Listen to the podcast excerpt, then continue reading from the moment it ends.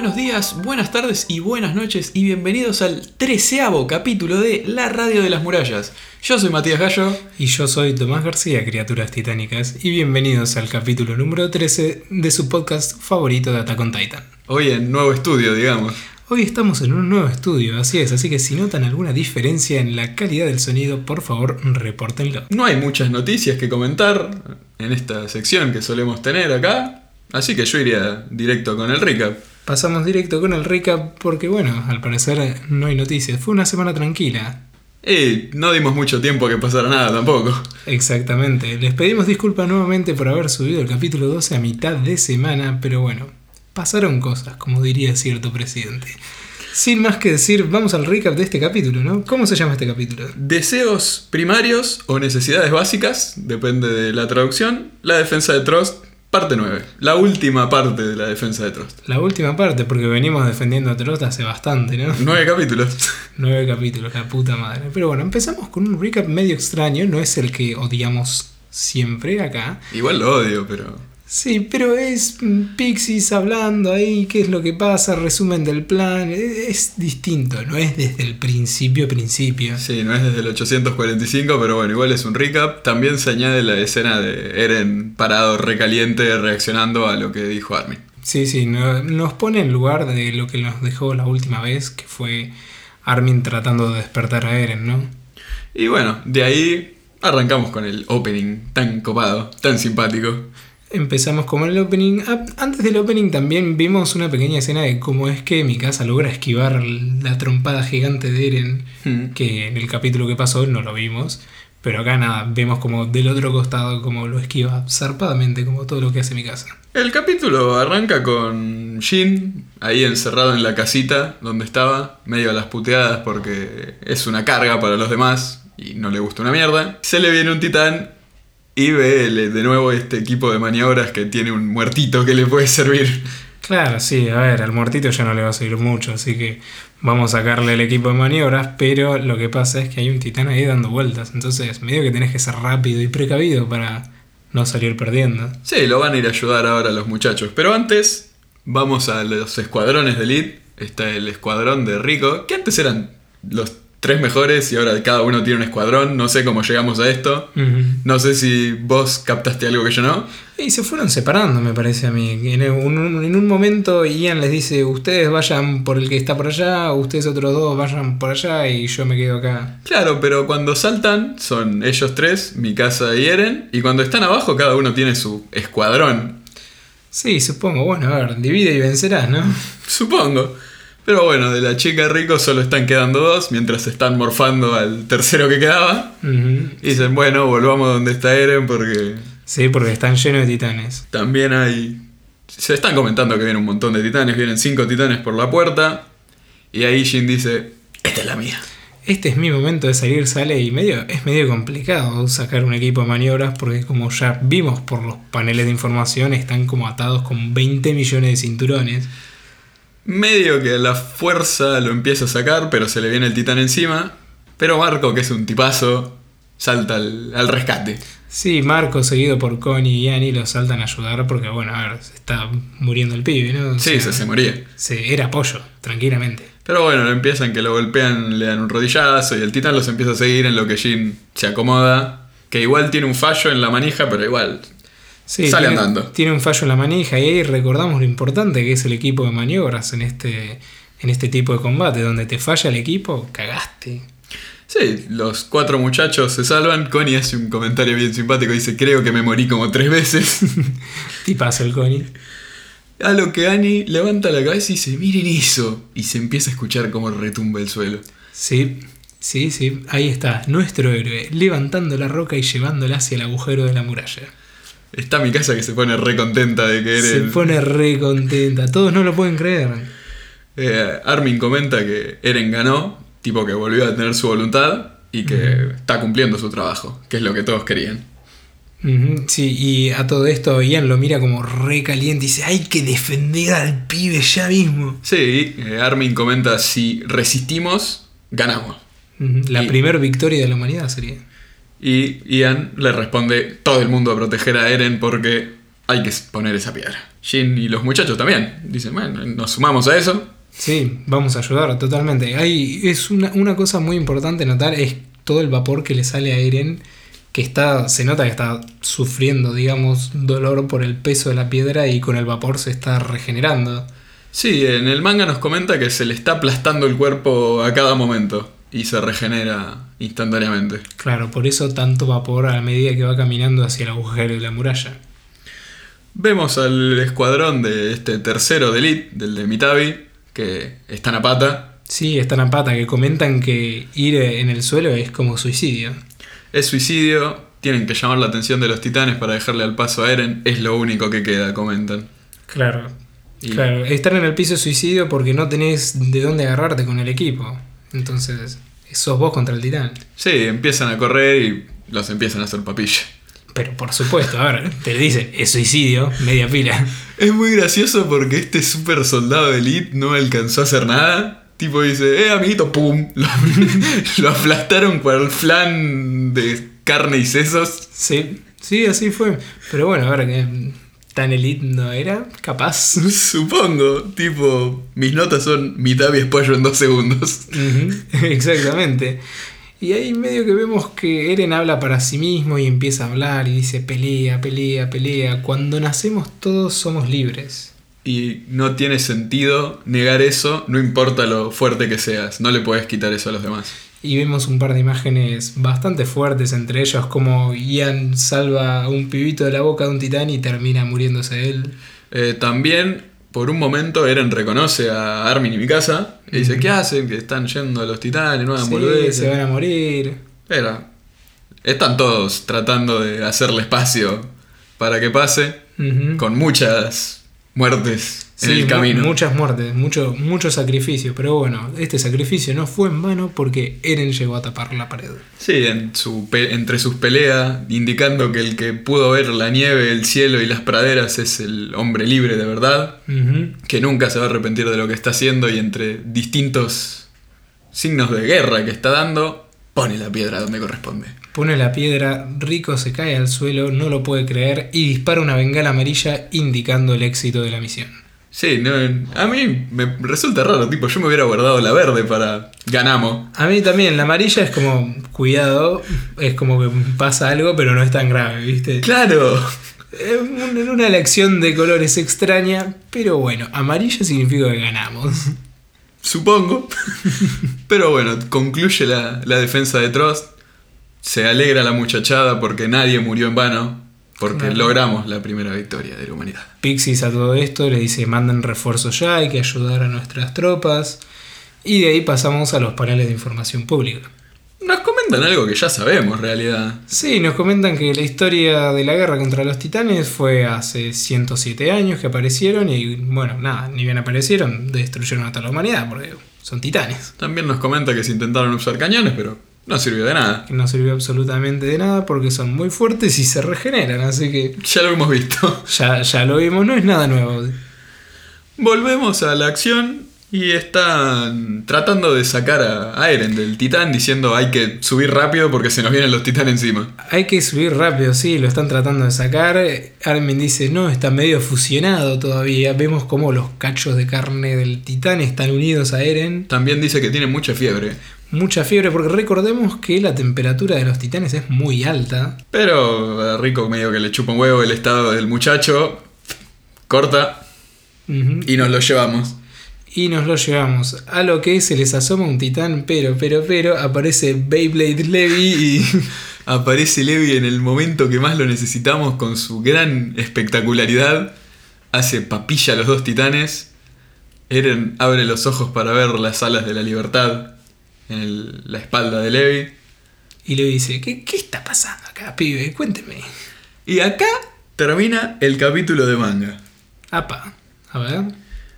Termina en este momento con Levi preguntando por la situación. Y el siguiente nos devuelve al año 847. O sea, dos años después de la caída de Shiganshina, cuando los muchachos se anotan al ejército. Ajá. Hay unos muchachos sembrando el campo y pasan los soldados de la policía militar, los comunes, digamos, los que tienen los emblemas comunachos, Y dicen, che, ¿qué pasa? ¿No tendría que estar todo esto ya arado? Y otro responde, eh, lo que pasa es que el año pasado fue la reconquista de María y perdemos trabajadores. Están discutiendo un poco eso y la gente que está en el campo dice, "Pah, estos son unos arrogantes y unos inútiles, no vieron un titán en su vida. Che, ¿ustedes no tienen la edad ya para anotarse como soldados? Y levantan la cabecita Eren, Mikasa y, y Armin, que tienen un diseño para cuando tienen 12 años. Ah, mira. El diseño para ahora cuando van a estar de, de- de entrenamiento y cuando están en el 847 es distinto. Es como si fueran adolescentes, tienen más de Claro. 10, todavía no tienen ese diseño de 15 años que tienen de un saque, digamos. Claro, es como un intermedio. Tiene un... Sí, sí, justamente, es su versión adolescente, ni más ni menos. De ahí sucede en el capítulo 2, 3 y 4, los entrenamientos que tienen ellos, Sí.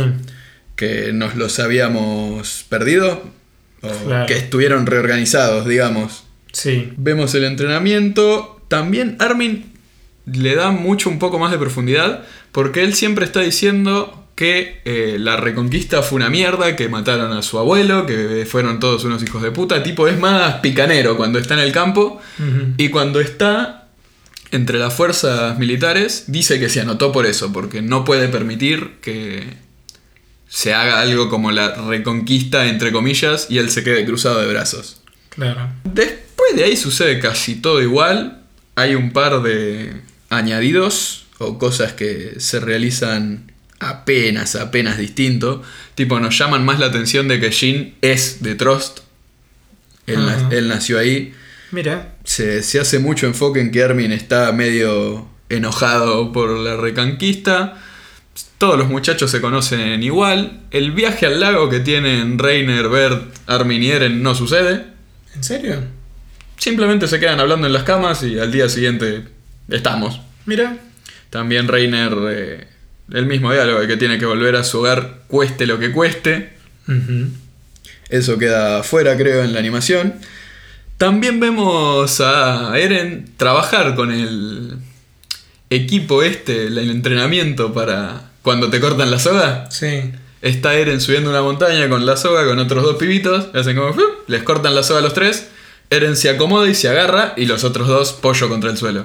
Wow. Y ves la cara de. Uff. Claro, es lo que comentábamos en el capítulo pasado, en uno de los paneles de información, que los entrenadores te hacían escalar una montaña y, uy, se te cortó la soga. Pero Eren parece que lo aguantó bien ese tipo de cosas. Claro.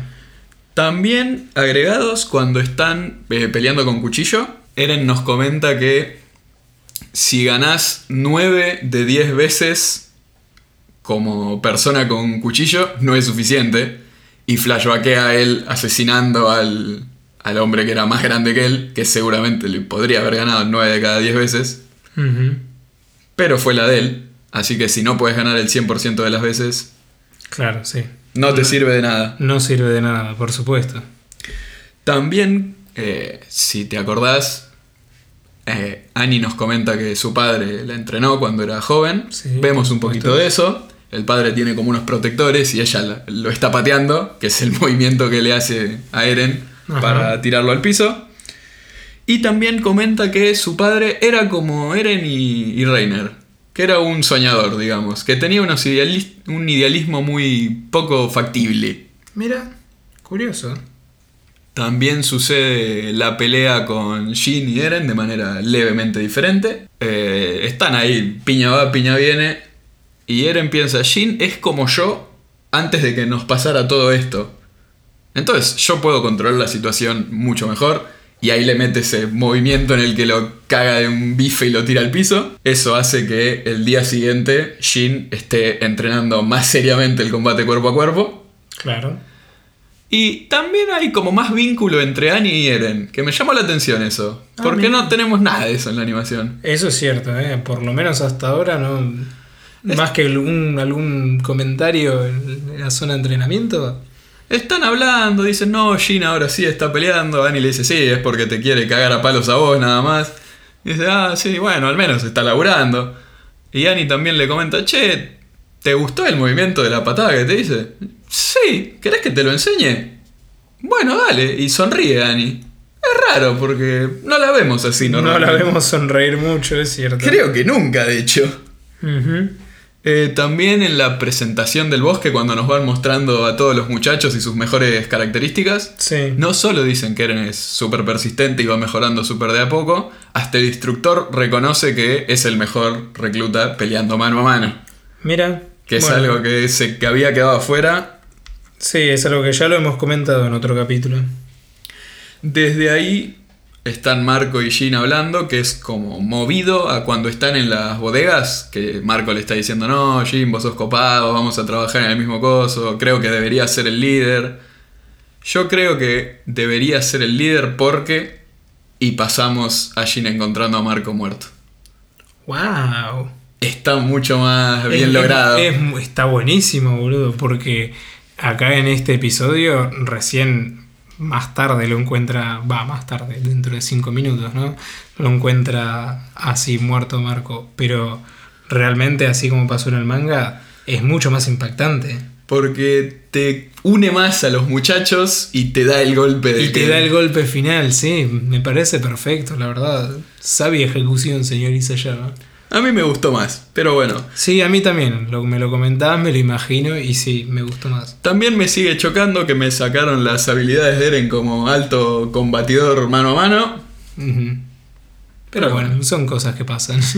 Pero bueno, volvemos a que nos comenta Armin que la legión y, y el ejército llegaron y estuvieron limpiando a los titanes con cañones. Que salió todo bien dentro de todo. sé que tardaron como un día entero entre matar a todos los titanes con los cañones y que el equipo de reconocimiento también terminó de limpiar a los que estaban ahí por ahí dando vueltas. Pudieron capturar a un titán de 4 metros y otro de 7. Nos comentan también que hubo como 200 y pico de muertos y 800 y largos heridos. Casi 1100 personas Sí, bastante gente. ¿eh? cagadas a palos. Y ahí es que cuando, bueno, Jin está ayudando a un equipo que sería como de enfermería, quizás. un- Sí, como para sacar los cadáveres a la mierda. que están sacando los cadáveres que nos indican que es para evitar epidemias, ¿no? Para evitar Sí. una segunda catástrofe. Y ahí es cuando lo encuentra Marco. Que le falta la mitad de la cabeza y todo el brazo y no tiene el equipo de maniobras. Ujú. Bastante impactante para Jim porque, bueno, como ya lo veníamos mencionando, si bien lo que nos comenta Mati no pasó en la animación, un poco de vínculo ya habíamos visto que habían tenido. Sí, movieron el diálogo este de que Marco le dice que cree que es el mejor líder del lugar, en vez de ser cuando están entrenando es cuando están saliendo de- del distrito por primera vez. Claro. Pero sí, había química entre los muchachos, eran amigos. Claro, y nada, vemos imágenes bastante feas, vemos como por ejemplo una bola de vómito que nos comentan que claro, como los titanes no tienen órganos digestivos, cuando se les llena el tanque de humanos en la pancita, Todos para afuera. todos para afuera. Que en el manga vemos como que es como una pelota cristalizada en la animación, no sé por Sí. qué. Es una en el manga todos tipos apilados sin rasgos faciales, tipo medio derretidos, Claro. arrugados por estar en un charco de sangre por horas y horas y Sí. horas asfixiados. Me imagino que fue por algún tema de censura quizá, pero una bola de cristal no tiene mucho sentido. Me chocaba mucho a mí una especie de cristalizada medio raro como si se hubiera secado. No sé. Me Sí. gusta más como es porque tiene más sentido en Tiene mucho materia del más efecto sentido. original, pero entiendo que no puedes poner eso. Claro. También eh, hay una mujer que le comenta a Jin, decime el nombre de este pibito porque no tenemos tiempo para Sí, llorar. para, para despedir a, nuestro- a los caídos. Y dice, Escuadrón 104, era un líder de equipo, del equipo 19, Marcos Bot. Ujú. Y bueno, nada, vemos ahí la gente bastante triste, levantando cadáveres, vemos también a Annie llorando, pidiendo disculpas. Se ve que hicieron lo mejor, ¿no? Como para salvarse los unos a los otros, pero medio difícil. Sí, Reiner le dice a Annie, Ya está. Sí, no, Sí, no no. nos sirve de nada. No hay nada que hacer, sigamos adelante. Y acá hay otra cosa que se queda afuera. Están todos los muchachos que ya conocemos. Está Reiner, Annie, Bert, Jean, está Connie, está Saya. Están quemando a los muertos Mm, y acaban de tirar a Marco, a la pira, digamos. claro. Y esto nos flashbackea sus relaciones humanas con Marco. Y es lo que termina determinando a Jin a unirse a la Legión de Reconocimiento. Claro. Bueno, es- Piensa- tiene, tiene más sentido, ¿no? Piensa en Eren, que lo considera una persona fuerte, determinada. Piensa en Marco, en cómo él era una inspiración hasta cierto punto. Y ahí recuerda que es el mejor líder, o él podría ser el mejor líder, porque eh, puede juzgar muy bien la situación y mantener con vida a los demás. Claro, Lo que te pega durísimo porque se le acaba de morir el muchacho. el pibe. Sí, totalmente. Pasando esto, Eren se despierta en una camita, tras las rejas. Eh, eh, con, en el manga con las, los- las muñecas y los tobillos atados también. Ah, ¿sí? Encadenados, sí, totalmente. Mira. Tipo, se puede sentar en la cama y ya está. Wow. No se, no se puede mover más que eso. No, acá en, el- en la animación está ahí tranquilito en la cama. Sí, si se quiere se puede parar, dar un par de vueltas, pero no, está, está atadísimo, tipo que tiene todo el sentido porque Lo entiendo completamente. sí. le tienen todo el miedo del mundo. Pero vemos que, esperándolo fuera de la celda, están Erwin Smith, el capitán de la región de la Legión de Reconocimiento, y Levi. Eren los reconoce fácil porque Por ya los tenía vistos. Y antes de que diga nada, Erwin le dice, ya sé que estás desorientado, pregunta, ¿tenés alguna pregunta de qué está pasando? Y Eren arranca así, ¿dónde estoy? ¿Qué está pasando? Lógico. Por supuesto. Erwin le comenta que está en una mazmorra, súper atado, que está en custodia de la policía militar y ellos recién consiguieron permiso para verlo. Una pregunta que Eren hace que se nos saca del manga, pregunta dónde están sus amigos, dónde están Mikasa y Armin. Claro. Lo más lógico del mundo, que no sé por qué no lo hace. Erwin le responde eh, que todos los que tuvieron que ver algo con él y- o que son cercanos a él están siendo interrogados ahora mismo. De nuevo. Totalmente tiene sentido, sí, ni hablar. Y le muestra que le sacó la llave del sótano. Sí, le muestra, me hizo acordar mucho a Piratas del Caribe 3 cuando Jack Sparrow tiene el jarrón con el corazón de Jones. Mirá lo que tengo acá. Pero eh, Eren se exalta un poco y Erwin le dice, te lo voy a devolver, es tuyo, tranquilo. Tranquilo, sí, pero los secretos de los titanes están en el sótano del Dr. Jäger. Hay que recapturar Shiganshina para llegar ahí y para eso vamos a necesitar tus poderes de titán. También me gusta cómo Levi le dice, mira, tu padre no está vivo, tenés amnesia, no sabes qué hay ahí, qué conveniente. Qué conveniente. Sí, al principio Levi medio que desconfía bastante. Lo cual está perfecto. Es que yo tendría alto miedo también si fuera ellos. Pero más vale, sí. Y el capítulo termina con que Levi lo acepta en sí, el equipo de lo importante es cómo lo acepta también. Claro, sí, porque le dice que si se llega a hacer al vivo lo caga matando. también, pero deciden que el destino de la humanidad va a estar en un titán. En el manga también Erwin saca la ficha al toque de que el titán acorazado y el colosal está 100% seguro que funcionan igual que Eren. claro que podemos asumir completamente con mucha seguridad de que son personas. Y le dice, ¿qué es lo que querés hacer? ¿Cuál es tu voluntad? Claro, para saber, ¿no? De qué lado está. Eren empieza a escuchar su propia voz, los voy a matar a todos. Los voy a matar a Flashea todos. cuando se comen a su madre, cuando están rompiendo su casa, levanta los ojos, los voy a matar a todos. Este muchacho me agrada. A Levi le brillan los ojos y dice como, ah, bien, bien, mío. Está perfecto. Y ahí termina el Y capítulo. ahí nos termina el capítulo. Qué lindo capítulo. Sí, fuertísimo. Está muy bueno, la verdad. A mí me gustó mucho. Es que vuelve Levi. Si está Levi, yo soy feliz. Si está Levi, yo soy feliz. Es muy buena frase. Mati 2019. no, la verdad, me gustó mucho el capítulo. Me gustó, al fin, Eren cobra razón, ¿no? Cuando, cuando está en modo titán. Por fin tapa la mucho. piedra, es espectacular esa escena. Tapa Como la- todos se están suicidando y kamikazeando para darle el espacio para poner la piedra y cómo lo hace. Y ver las caras de los que dudaban de que se iba a poder lograr, viendo cómo el plan se estaba llevando a cabo. Está buenísimo. Está, está muy bueno, sí, también. La música también me gustó mucho, para variar, ¿no? Eh, ¿Hay algo que no te gustó? No, obviamente que no. A mí tampoco. Todo me gusta. Es recurrente ya esto. Nos gustan todos los capítulos. Menos el que viene. Menos el que viene. Me parece que vamos a tener que hacer algo especial para el que viene. Sí, putear a Witte Además de ello, estén atentos muchachos. Vamos a ver qué vamos a hacer para el capítulo número 13.5. ¿Por qué punto 5? Porque Bueno, es un recap de mierda. es un recap de mierda, pero bueno, ya lo veremos la semana que viene. Después, fuera de, de analizar y que nos gustó, como nos gusta todo, creo que no tenemos mensajes desde afuera de las murallas, ¿no? No, desde fuera de las murallas no nos llegó ningún mensaje. ¿Y a dónde nos puedes mandar mensajes? Te estarás preguntando. A nuestra cuenta de Twitter. Arroba Radio Murallas, donde nos puedes dejar cualquier mensaje, cualquier mención, cualquier pregunta, cualquier teoría. Cualquier puteada también. Si no te gusta este podcast y pensás que es una mierda, y decinos, ya fue, no pasa nada. Recuerden que nos pueden votar positivamente y compartir con sus amigos si les gustó el capítulo. Y nos estaríamos viendo la semana que viene para analizar ese capítulo de mierda de Recap 13.5. O quizás saltearlo. O quizás saltearlo. Lo vamos a decir en el trayecto de la semana. Muchachos con spoilers, estén atentos porque ahora empieza su sección. Y muchachos sin spoilers que todavía no están al día, ¿Qué hacen? ¿qué hacen acá? Dejen de escucharnos, por favor.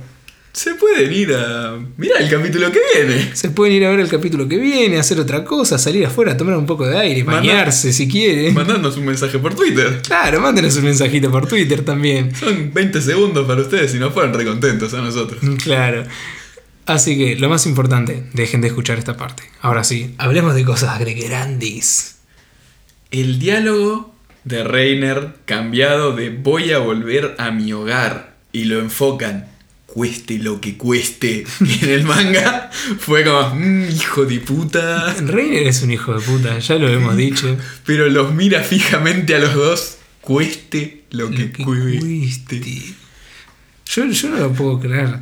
Madre mía, estuvo, el malo estuvo ahí todo el tiempo y era bueno. es un bastardo Es un hijo de puta. O cuando Annie está ahí llorando, diciendo, no, perdón, perdón. Obviamente hablan de Marco ahí, la concha de su madre. a ver ella era la que menos a favor estaba de matarlo a Marco Sí, por supuesto. No sé, recordándoles, ¿no, chicos? Que Marco los escucha hablar a Reiner y Bert sobre titanes y toda la bola. Y bueno, nada, lo descubren y no lo pueden dejar. Sí, al principio les dice como, ah, no, era una jodita, sí, están haciéndome una broma, claro. Y los otros dos se miran y le sacan el equipo y lo tiran al... Y lo tiran a la mierda, sí. Y. Annie lo- no lo podía creer. Annie los ayuda, medio resistida, es como, no se escuchó. Así que... Sí, es que bueno, a ver, siendo, digamos, agentes infiltrados, no puedes dejar cabos sueltos, desgraciadamente. Y después genera esto de que, o sea, Annie se siente culpable y a Reiner le va a dar este bobazo doble de, no sé si son mis amigos o mis enemigos. Sí. Muy extraño. Es muy extraño, pero bueno, yo también me imagino que a partir de la cuarta temporada vamos a tener un poco más de respuesta sobre qué es este bobazo que le pasa a Reiner, que ya lo venimos hablando bastante en este podcast. También hay algo que estuve pensando, porque en el reino de Marley le dan poderes de titán a la gente que es muy buena físicamente, que pasó las pruebas de lealtad, digamos, Sí. y que es fuerte mentalmente. Bert es un sopenco. No sabemos realmente si es un sopenco, andás a ver. Siempre se mostró como un sopenco. Y capaz que lo y mostraron... Reiner, Reiner también le dice que siempre le faltó confianza. Capaz que es un acomodado, ¿no? A dedo en el reino de Marley también funcionan así las cosas. Che, no, yo tengo un sobrino que no tiene laburo. Quiere un poder de titán. Quiere un poder de titán. y bueno, si, si tenés un dedo que te pueda llegar a apuntar, y bueno, ya está. Me llama la atención. Sí, obvio, son todas cosas que nos llaman la atención, que espero que podamos obtener respuesta cuando nuestros pibes lleguen al reino de Marley en la cuarta temporada. Ojalá. Ojalá que sí. Una cosa más también, eh, nada, vimos a los titanes que capturaron, que más adelante Annie los termina fleteando. Eh, sí, son Soy y Vinny.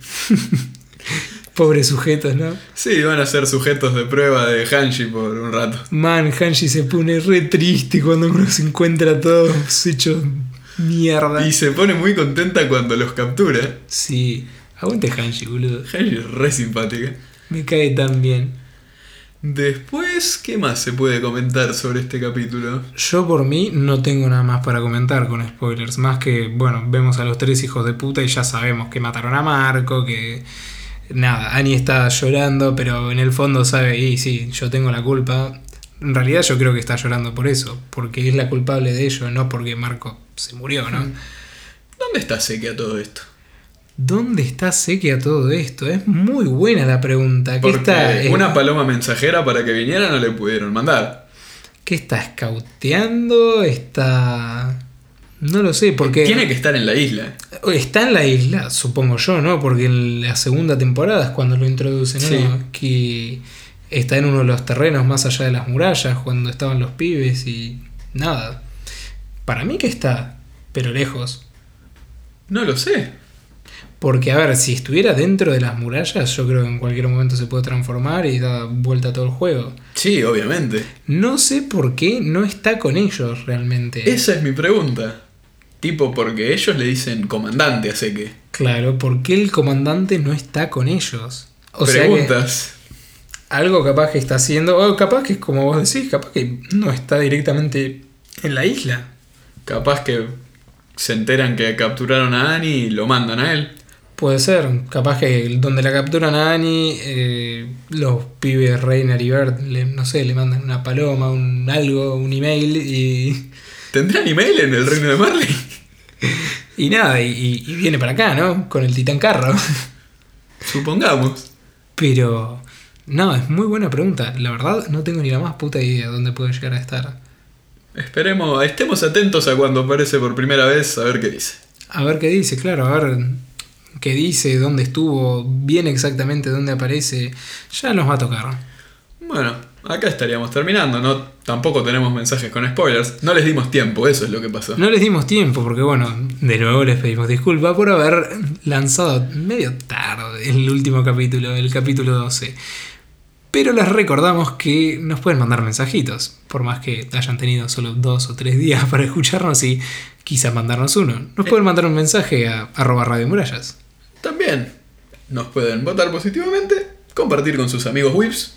Compártanlo con sus amigos gordos que le chorrea manteca. Les va a encantar. O sea, Attack on Titan está re bueno. El podcast no es por presumir, ¿no? Pero ya van tres mensajes de Twitter que dice que les encantan. Así que Yo creo que a todo el mundo le encanta, tiene que ser... con tres es suficiente. Es representativo para toda la, la humanidad. Pero bueno, nos estamos despidiendo ya. Nos despedimos chicos hasta la próxima semana donde analizamos el capítulo 13.5 o el 14. Lo vamos a decidir On the go. on the go, claro. Así que nada, nos vemos en esa chicos. Hasta otra. Nos vemos.